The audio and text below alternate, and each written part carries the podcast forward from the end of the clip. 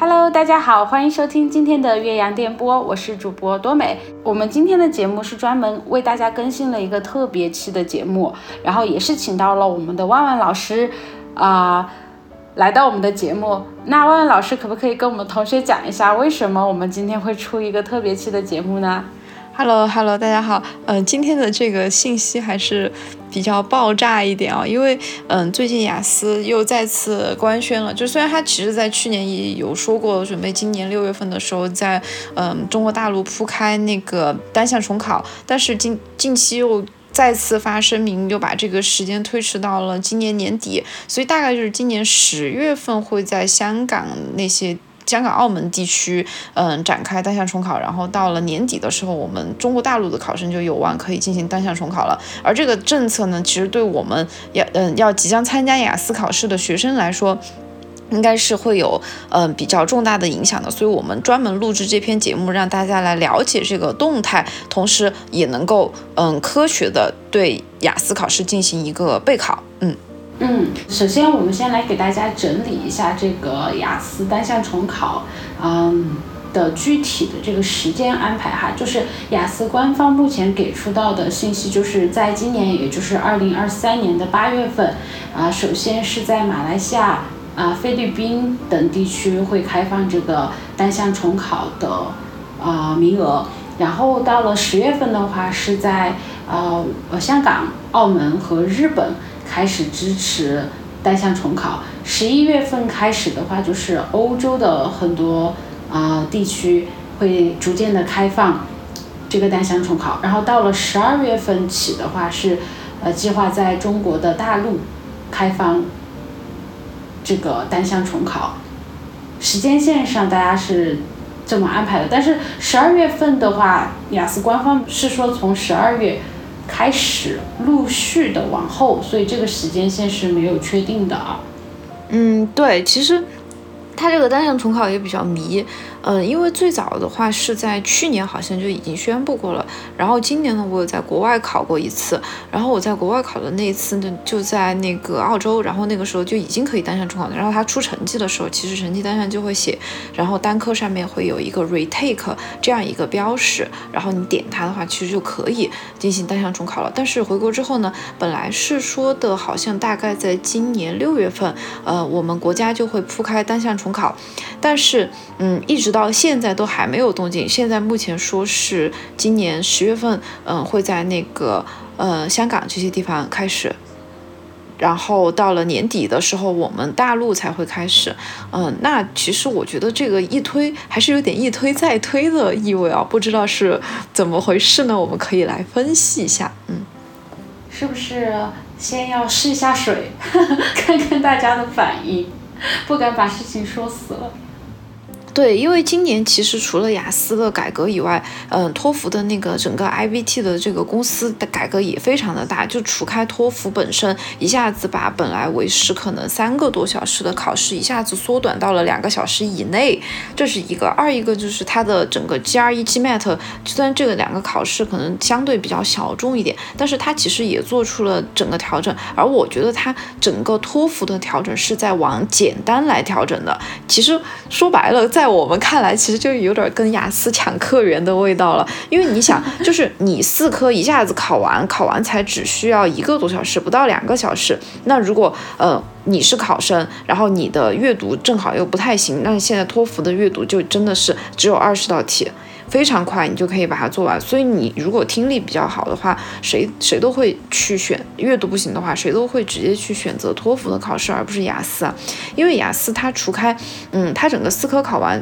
一个它是分开两天去进行的，二一个就是它的笔试时间其实也是相对比较长的。那整个加起来的话，其实这样来看。对于托福，对于托福的这个对于考生的整个耐力的要求，其实会低太多了。而且它的出分速度又非常快，它的主观题出分是，对不起，它的客观题出分是当场你考完就知道了。然后你的嗯整个成绩出分也是非常的快，可能就几一个五个工作日，然后就会出分。呃，完了之后呢，它整个打分口语跟写作的话，明显就是其实我们行内有一个暗戳戳的规定，就是大家都知道，嗯，雅思的七。是远远比托福的二十五加要轻松一点，呃，要要难一点。哎呀，已经混乱了，混乱了。所以说，就是说，从考试的时间和。这个考试结果来看，其实托福真的会相对雅思更加轻松一点，所以我觉得他在这个时候，呃，发布单项重考也是 make sense。为什么那么紧赶慢赶的，必须在中国大陆大陆铺开了？那是因为中国大陆真的是一个非常大的市场，嗯，所以我觉得他是这个样子的，嗯。反正就是这个后面都有一些金钱的因素 在悄悄的主导着这一切，嗯，那我们从就是我们同学们就是的这个角度，我们去首先给大家讲一下，就是呃这个单项重考的话，其实不是像大家想的那个样子，我哪科考的不好，我就直接不停的考再考。那从雅思官方给到大家的这个。呃，要求来说的话，就目前单科重考，我们的考生是可以在一次考试当中选择四门科目当中任意的一科重考。也就是，比如说你这次去考了试，你觉得你不太满意，你只能在你这次考试当中不满意的那个科目当中选一科去重考，然后。是不能随意的考的。然后你选了这一科以后，如果比如说呃非常不幸运的是你重考了以后还是没有得到你的目标分的话，你是不可以再接着重考的。那你再再一次去参加考试的时候，你又你又必须是全科的听说读写再去考一次。所以它还是对于我们的嗯考生是有要求的。然后与此同时的话，就是嗯。我们去重考的时候，这个形式是只能选择机考，嗯，然后你们大家就是呃在收到的成绩单里面，呃，你的那个成绩单上面会去标注你第一次考试的三科成绩是什怎么样的，然后你新的这一科成绩，他会给你一个新的成绩单，但是在这个新的成绩单里面，他会告诉这个你申请的学校，这是你重新去单独报名考的一个考试，那么。呃，有的同学可能就会问，如果我重新去考的还没有我第一次考的怎么样？那这个的话，其实你去申请的时候，你也可以选择你第一次去考的。所以就是说，如果你选择了重考，再不济就是你就用你原来的那份成绩去申请也是可以的。但如果你考得好，达到了你的目标分，你再去递交这个申请的时候，你的成绩单上是会标注你的这门科目是重考的成绩。对，呃。就是在上述的那种情况里面呢，我还想重重申几个比较重要的点啊。第一个就是重考跟复议的问题。我们知道雅思它就是英国很多学校，它就比较挑剔，然后它就需要我们的同学要达到它的小分要求，但是口语跟写作的小分要求会相对比较难达到一点，所以有的时候我们有的同学会选择去复议这个成绩，然后呢，就是根据。广大的学生反馈来看的话，大部分复议呢都是可以得到加个零点五分左右的结果的，但并不是一定能得到这样的结果，所以这个是呃需要大家注意。如果说你确实是没有发挥好，或者是什么样的原因，呃，你比如说有的同学可能考前一天太紧张了，导致睡不着，呃，然后就导致口语发挥或者写作或者某个科目发挥不是不是特别好，要么是呃。就是确实是，呃，就出于某些原因生病啊之类的就没有考好的话，我觉得这个重考是有意义的，复议是没有意义。但是如果你是正常发挥，但是不知道为什么这一次分数真的特别低的话呢，我觉得。嗯，这这种情况复议的感觉的意义要比重考大一点，因为刚刚我们有说到这个金钱问题啊，因为这个重考的费用其实也挺高的，一科算下来就是已经挨边两千了，就是算下来好像差不多一千四百多的样子，其实也挺高的，比复议贵多了。所以说这个其实也是一个我们可以权衡的，嗯，一个点。而且刚刚多美老师有说重考的话，它其实只重考只能重考一科，嗯，那这个一科的价钱也真的。这确实有点贵，嗯，然后。对，这就是我想说的关于重考和复议以及它的价格问题这两个问题。嗯嗯，还有一个点我想补充一下，就是因为这个重考的这个政策相当于是才开放没多久，所以很多学校到底对这个重考的分数的认可度是怎么样的？就是我们在之前的那期节目里面也有提到哈。我想说的是，这个学校对于这种重考的成绩，它是否认可，我们现在还没有得到真实的一个反馈，因为这个政。政策才刚刚开始实行。嗯，不过我觉得这个的话，我们可以用隔壁的那个托福的，呃，就是 base score 的这个政策来去推理一下。我觉得大学的话，就是至少是如果针对于我们想要去申请一些顶尖大学的同学来说，我觉得很多顶尖的大学对这件事情还是持有保。保留意见的，对对对，非常保留，可以说，因为大部分的学校，嗯，它其实都不接受那个呃 best score 这种机制的。那也就是说，因为我们刚刚也有提到说，像雅思重考，它其实是会在你的成绩单上显示你的重考成绩。嗯，如果是这种情况，当然你可以选择递交成绩的时候不显示这个重考成绩，这个没有问题。但如果你要显示你自己的最高分，那重考肯定是标注清楚了的。嗯嗯，根据我就是在去澳洲考试的这个时间的时候。看到的一些新闻呢，其实我觉得很多大学其实对这个态度都并不是特别的积极，大家可能还是最愿意最愿意去接受那种嗯最原始的分数这样，所以确实这个是也是一个我们值得我们考虑的一个。巨大的问题，而且除开这个以外呢，因为刚刚我们在开头的时候也有说到，随着疫情的结束，很多在疫情时期兴起的一些，比如说托福加考、雅思叫 IELTS Indicator 也是加考，然后还有那个呃多邻国和 PTE，因为。这个当时是因为疫情，所以很多同学呃都选择了在线上考试，因为当时有很多的大学去接受这种加考的成绩，呃，然后现在慢慢的大家也不再接受，就是已经很多学校官官宣说我们不接受这种嗯加加考的这种成绩了，呃，二一个就是其实像这种多邻国和。嗯，PTE 这样的考试呢，它最近也闹出了很多风波，就是说，嗯，发现了很多作弊，所以很多，嗯，通过，嗯，说的不是很好听啊，就是有的作弊的成绩呢，就直接可能人已经到了英国了，然后学校的老师就学校就说啊，好，我们现在就查出他是作弊的情况，然后呢，就已经把学生遣返了。所以说，就是其实我们现在在，嗯，互联网上也能看到很多的这种。呃，所谓的保分啊，或者是作弊之类的这样的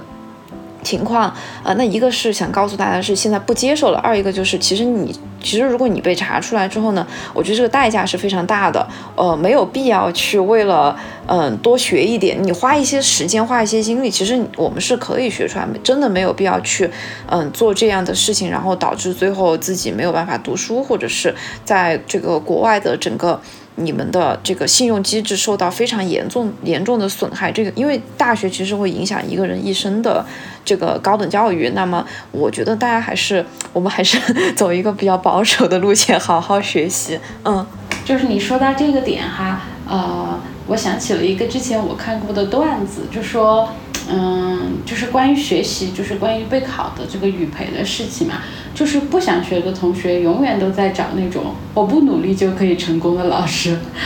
而真正的想要去认真学习的同学，总是在找那种我努力了就一定会有结果的老师。我希望听我们节目的大部分的同学都是后者这种同学，就是你要找的是一个正确的路径，让你去达到你的目标分。而不要去幻想那种什么快捷的啊，就是那种呃，或者是走捷径的这种方式，你会发现，就是，哎，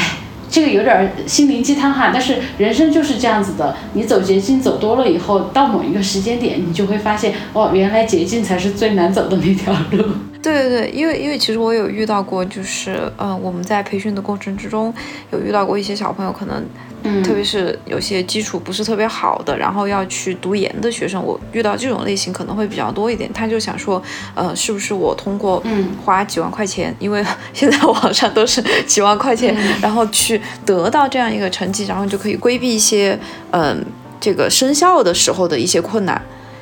但是你要想，如果你真的是得到了这样的成绩，但是你没有这样的实力，其实你到了学校之后呢？我们再继续进行下去，有可能你嗯题也不会读懂。二一个就是，其实学校它对你的学术要求也是高的嘛。然后比如说你要写论文啦，你要上课啦那些，就是一系列的，全部都是你要沉浸在一个英语的环境里面。这种情况下，我们又应该怎么应对呢？那你不可能说，那有同学说，那我可以找人代写，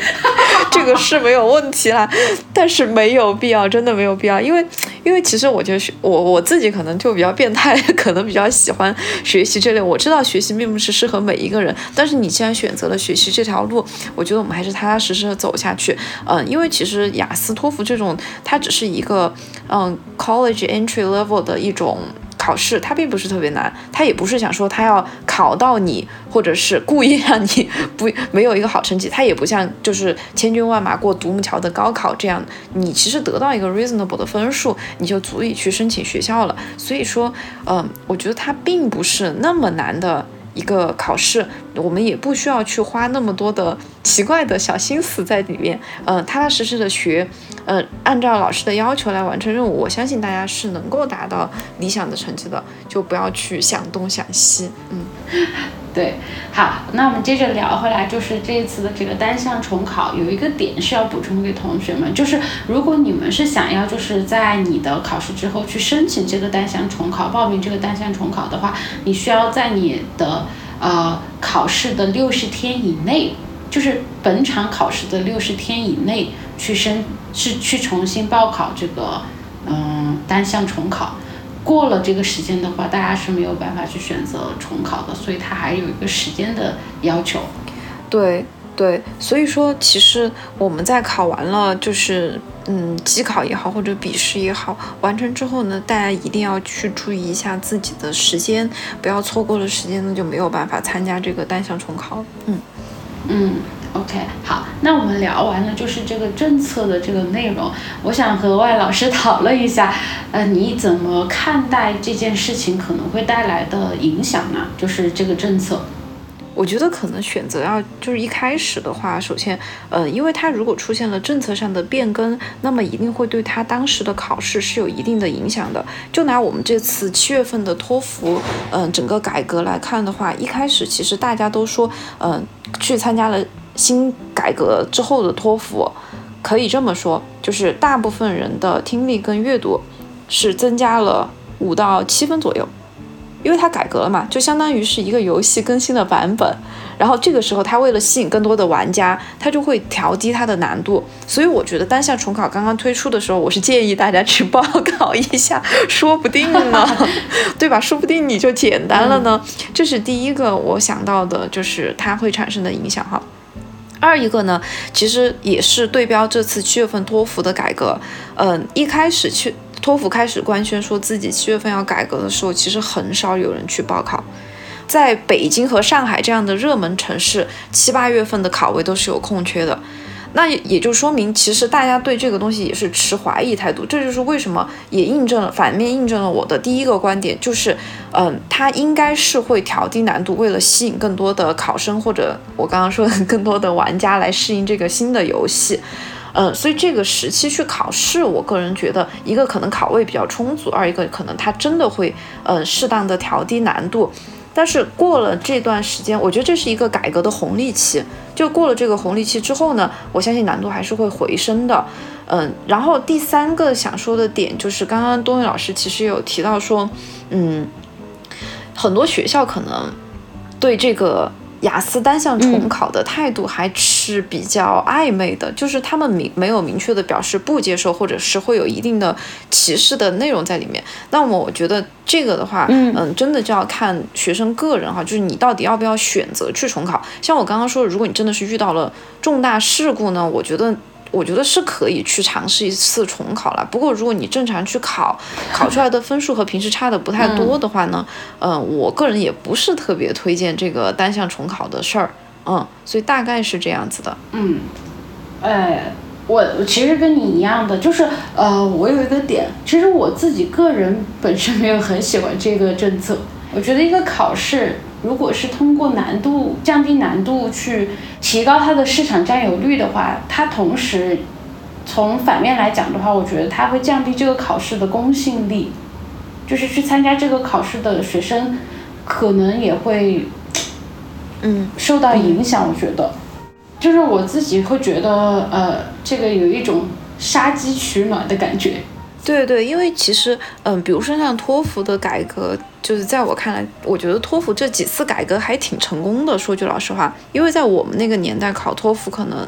要花的时间会更长一点。嗯，然后还要遇到什么像家事之类的，然后后面它其实是嗯删减了一些部分，包括这次像嗯。这个写作的改革，虽然它时间调短了，但它改的是，嗯，考试内容本身，它的写作跟以前不一样了，变得更加的倾向学术，就变成了一个 discussion board。这种 discussion board 在美国大学里面其实是比较流行的一种。嗯，写作模式就相当于教授讨论了，然教授发出的观点，然后学生进行讨论，然后你作为考生，你再发表你自己的观点，嗯，就是这个样子的。那我觉得他这个改革其实是对于他自己考试本身的形式或者是内容上面一个巨大的改变，而不是说像雅思这种直接让你重考，就但实际上他对考试内容是没有改变的呀。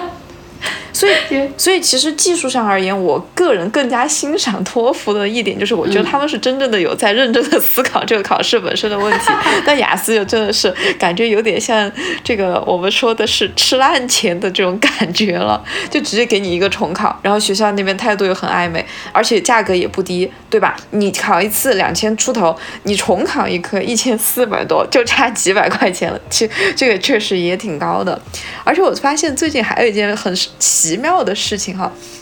就是在他想推出重考之前，最近的这个口语方面的考生，嗯，下场之后都反映了一个问题，就是从，嗯，大概五六月开始就一直持续这样的问题了。他们，嗯，的口语考试的范围拉宽了，就不再是当季度的口语话题，有的可能是很久很久以前很古早的一些话题了。那么这个其实我觉得。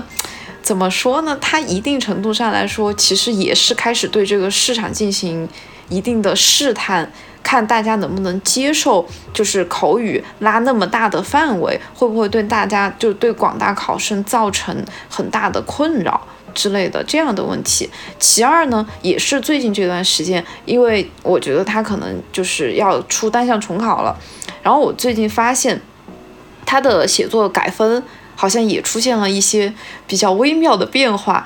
比方说我们上次在讨论，他悄悄的改了他的那个新的那个评分标准。对对对对对，就是口语跟写作其实都是有一点点小小的改变了。关于他这个写作的改革，我们后面会专门出一期节目来聊。它其实也是有一些小小的变动，而我觉得这样的这些口语跟写作的小变动，实际上是在为他的这个单项重考做出一定的铺垫了。嗯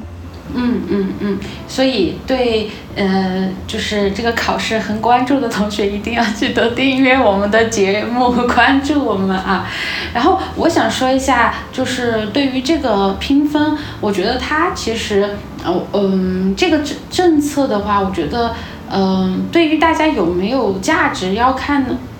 我觉得要看我们的同学你们的目标分是多少。就是我觉得这个单项评分的政策对于。要申请高分，就是想要去考高分的的同学，其实影响不怎么大，因为你不可能通过多一次考试去改变你的分数，就是大幅度的改变你的分数。就比如说你想考一个雅思写作七分吧，不是说你你考十次，你总有一次会上，它不是这样子计算的。就是如果你的能力没有提到那个分数，你考二十次、考一百次，也就是一样的分数。这一点我还是。觉得我比较有信心去说的，但是我觉得对于有一些同学来讲，这个政策就比较好，至少说，就比如说有的同学他经常都说，哎，我要再去考试，我又很害怕，因为我觉得我这一次，呃，比如说口语运气比较好吧，然后我口语就过了，但我只差一点点小分，我又不敢重新全部去考的这种同学，就是我觉得对这一类的同学，你可能就是在需要去上语言班。或者是在那个分数线自己目标分数线徘徊，只差了一点点的同学，我觉得这个对他们是很好的一个政策，可以去尝试的。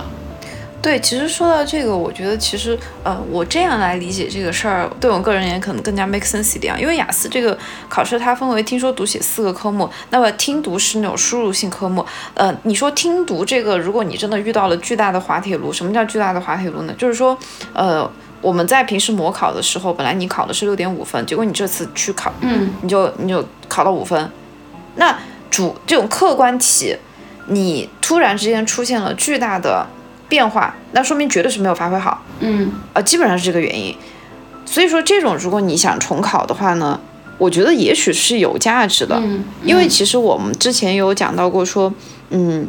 联报的问题，就是托福的话，你连续两次报名，就是隔一周去考，那你可以规避第一次遇到的问题。嗯，雅思重考这个给我们提供了这个契机，但是我同意多美老师说的，如果你是想说你要去提高你的，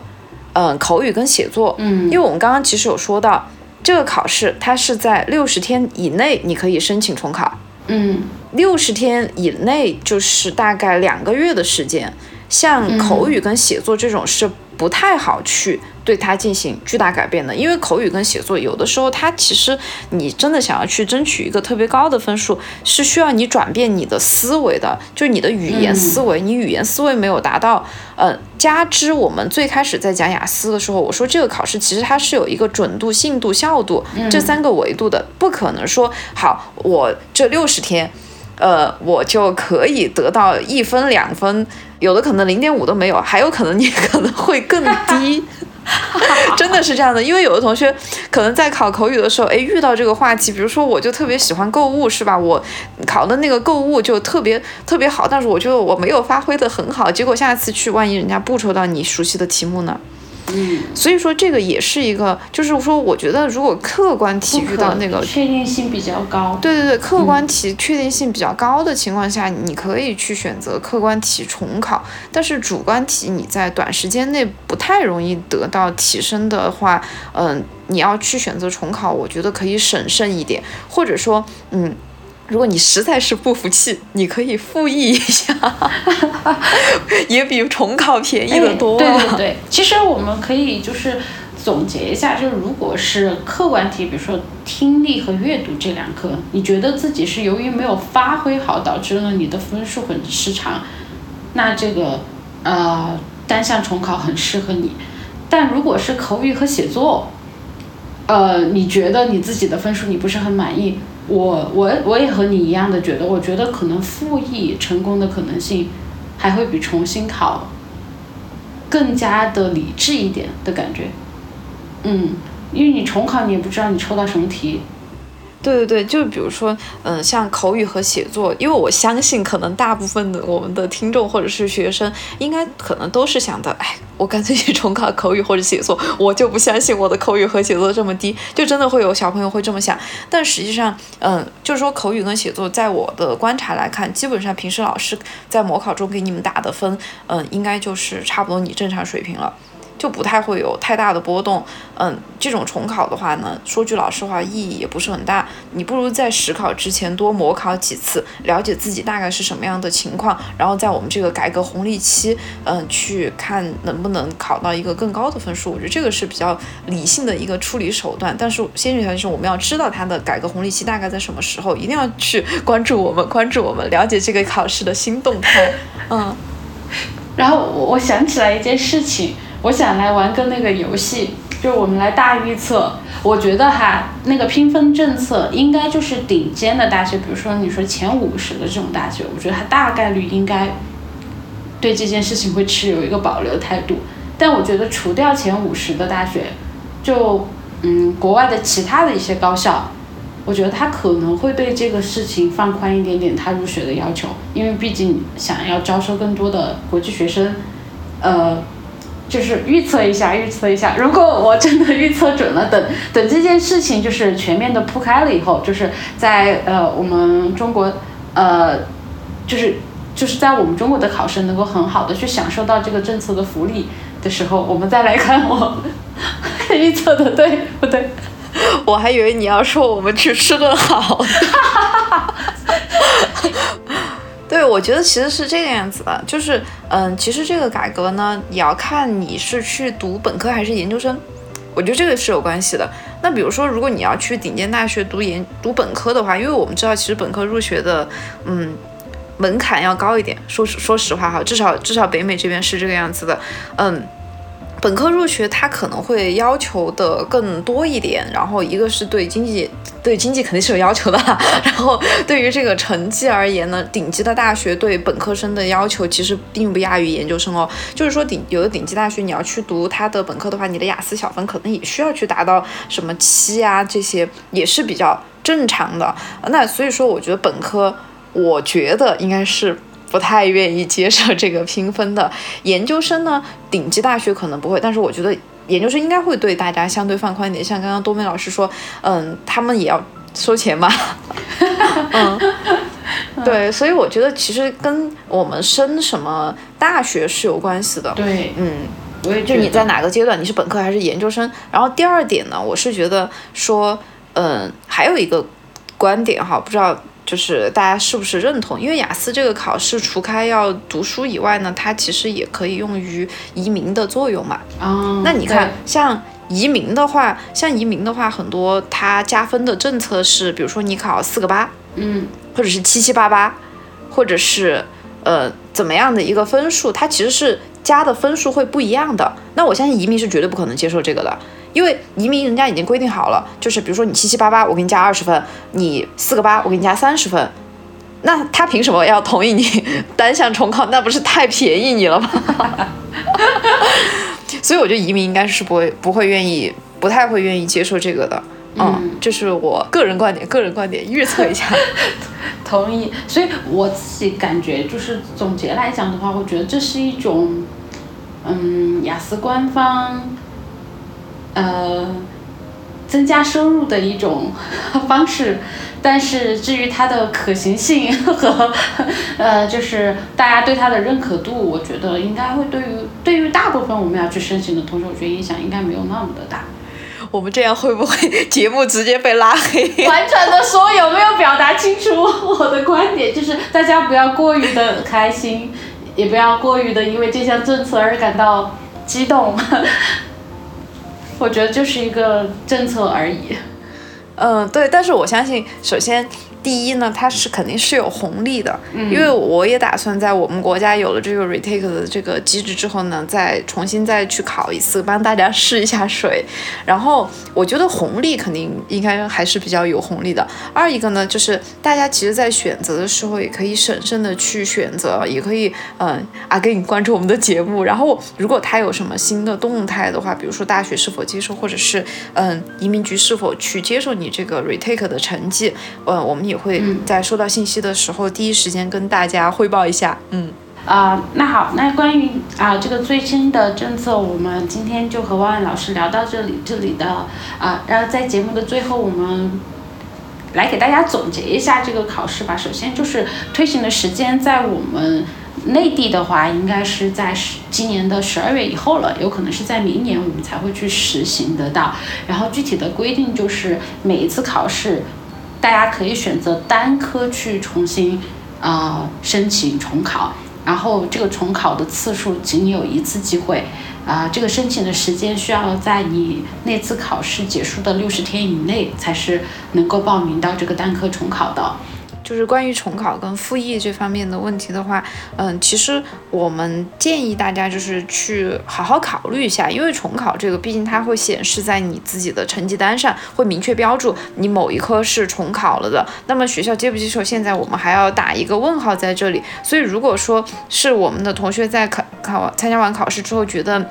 呃，口语和口语和写作或者是其他的课，因为客观题它复议不太会有就是。巨大的改变嘛？如果说这种情况的话，我们复议，嗯，口语跟写作能够基本上平均下来还是有个零点五分的增长。这种情况的话呢，其实我们建议大家去做一个复议，而不是说去做重考这个动作。嗯嗯，然后价格的话就差不多换算成人民币，目前看来应该是一千四百多左右。但是应该是听说读起每一科重考的价格是不一样的，具体是多少钱，现在还没有。确定下来，如果是确定下来，我们会在之后的节目当中去给大家呃更新这个信息。然后最后就是关于呃就是学校和移民局是否会接受大家拼分的成绩，我和万万老师其实是都持有一个比较保守的态度啊。我们觉得可能有小部分的 概率，某一些学校可能会陆续的去开放接受这个成绩，但。移民局的话，应该大概率我们作为一个今天的预言家，我们觉得他不太会去接受到这件事情。对对，因为这个确实像托福，我们对标托福的话，托福出现出推行了这个 best score 的 mechanism，就是 best score 这个机制的时候，嗯，其实很多顶尖的大学是不会接受我们这个最好的成绩的。那如果是这样对标的话，很有可能雅思在很多的大学，嗯，应该是不会接受。至于移民局呢，我也持非常保保留的态度哈，因为我前面也说了，嗯，每一个分数加的分是不一样的，那他没有没有理由会接受你这种重考单科重考的成绩，然后再给你加分，嗯嗯，所以目前在对备考的同学，就是还是安安心心，不要被这个政策影响到了你现在备考的步调，就是正常的备考就好了。对，但是我还是想说，就是，呃，想重复一下，就是我觉得改革肯定是有红利期的，所以说，如果他真的是，嗯，有大家有收到消息说，哦，他真的要改革的话，那我觉得大家也不妨去，嗯，考虑一下要不要去试一下它有没有这个红利，我觉得应该是会有的，在前一两个月应该考试不会特别难，所以我觉得也是一次比较。嗯，好的尝试哈，有可能我也会在那个时候去考试，到时候就可以跟大家线下见面。嗯嗯，好。然后如果到时候我们去考试有什么新的消息，我们就在节目里面再去跟大家更新最新的一些感想。嗯，